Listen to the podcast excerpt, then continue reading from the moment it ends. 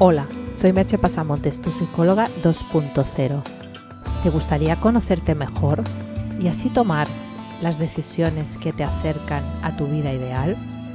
Contrata ahora mis servicios de psicoterapia y coaching online en www.merchepasamontes.com. Allí también encontrarás enlaces para las descargas de mis libros digitales. El podcast de hoy lleva por título Cómo tomar una decisión acertada. Tomar una decisión acertada no siempre es un asunto fácil. A veces las alternativas, aunque no iguales entre sí, son parecidas, y eso dificulta la elección. O bien son tan diferentes que escoger entre una y otra puede suponer un cambio radical en los resultados, incluso un cambio de vida. También depende de la trascendencia que tenga la decisión. No es lo mismo un cambio de empleo o de casa que elegir entre dos platos del menú. Y por supuesto, el número de opciones es determinante. Cuantas más alternativas hay en juego, más variables tiene que procesar nuestro cerebro y más problemas tiene para tomar la decisión. Hemos de pensar que a partir de seis o siete datos o seis o siete elecciones nuestro cerebro empieza a colapsarse. El cerebro es tremendamente irracional en sus decisiones, aunque nos presenta la decisión de un modo que nos parece tremendamente racional son las paradojas de nuestro cerebro. De hecho, la mayor parte de las decisiones tenemos que tomarlas por comparación, es decir, necesitamos un par de opciones para ser capaces de darle al cerebro alguna referencia a la hora de decidir. Nuestro cerebro es terriblemente dicotómico, casi siempre está decidiendo entre una cosa u otra. Voy o no voy, cojo carne o pescado del menú, me corto el pelo, me lo dejo largo. Y sí, lo hace hasta en las cosas más triviales y por supuesto en las importantes. Para tomar una decisión acertada voy a proponerte un método en dos partes. Primero hay que trabajar la parte emocional, para dejarte fluir y conectar, y luego la racional, para tener la certeza de que, no te has dejado ningún aspecto relevante que tenga que ser tenido en cuenta. Piensa que el cerebro funciona conectando primero con la emoción, a través del sistema límbico. De ahí envía información al córtex y esta a su vez envía de nuevo información, a través de pensamientos y reflexiones, al sistema límbico o sistema emocional. Así que este orden de trabajo que te voy a presentar es el más adecuado para tomar una decisión acertada, ya que así seguirás el funcionamiento natural del cerebro.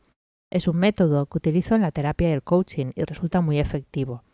Y aunque siempre es más fácil hacerlo con ayuda de otra persona, porque te ayuda a clarificar las ideas, a ser más objetivo, a no liarte ahí tú solo, puedes hacerlo también por ti mismo si le pones ganas. Así que vamos con el método para tomar decisiones acertadas. Vas a hacer primero la parte emocional. El modo de hacerlo es el siguiente. Reduce las opciones que tengas a dos. Si esto no te es posible, haz el ejercicio que te explico a continuación de dos en dos, eliminando cada vez una de las alternativas. Ponte de pie e imagina que delante de ti hay dos líneas. En una línea sitúa una de las decisiones. Camina un par de pasos e imagina que ha pasado un año desde cuando tomaste esa decisión. Observa qué ves, qué oyes y cómo te sientes.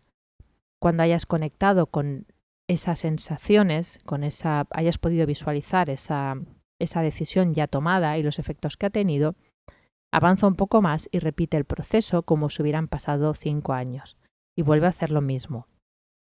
Observar qué ves, qué oyes y cómo te sientes cinco años después de haber tomado esa decisión. Una vez acabes, abandona esa línea y haz lo mismo en la otra línea imaginaria con la otra opción. Caminar, imaginar que ha pasado un año, visualizar esa, cómo te sentirás y cómo estarás de aquí un año y después hacerlo con los eh, de aquí cinco años. Este ejercicio es más fácil, como te digo, hacerlo guiado, pero con un poco de práctica también lo puedes hacer solo. Si lo has hecho bien, todo este proceso habrás visto que una de las opciones realmente te tira mucho más que la otra y por tanto esa es la, opción buena, la decisión buena para ti. Si todavía te queda alguna duda, repite el proceso y métete más en la situación, vívela de un modo más conectado.